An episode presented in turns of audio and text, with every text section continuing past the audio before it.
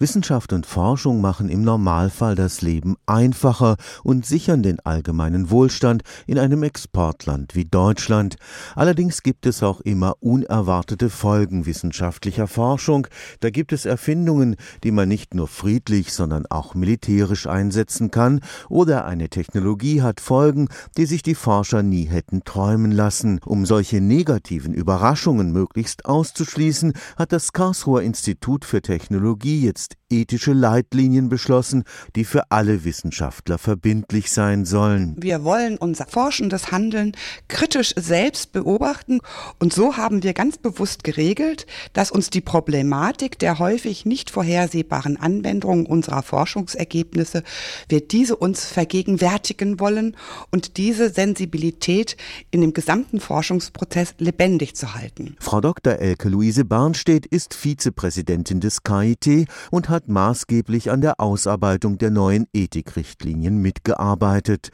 Umweltschutz ist darin ebenso verankert wie die Absicht, Wissenschaft nur zum Wohle der Menschen einzusetzen. Nicht immer haben die Forscher Einfluss darauf, was aus ihren Forschungsergebnissen gemacht wird, aber wir haben uns vorgenommen, darüber nachzudenken und zu diskutieren und uns insbesondere unsere eigene Forschungstätigkeit zu beobachten und zu fragen, bringt unsere Tätigkeit in der Forschung als solche solcher nicht eingrenzbare Risiken. Prinzipiell wird es deshalb keine militärische Forschung in Karlsruhe geben.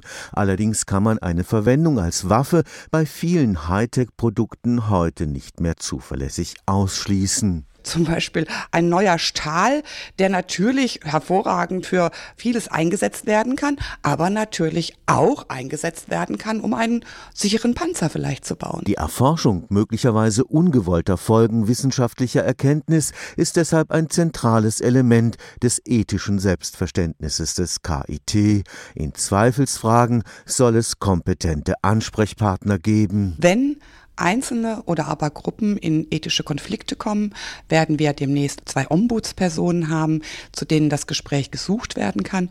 Und hinsichtlich der grundsätzlichen Fragen wird eine Ethikkommission ins Leben gerufen werden. Stefan Fuchs, Karlsruher Institut für Technologie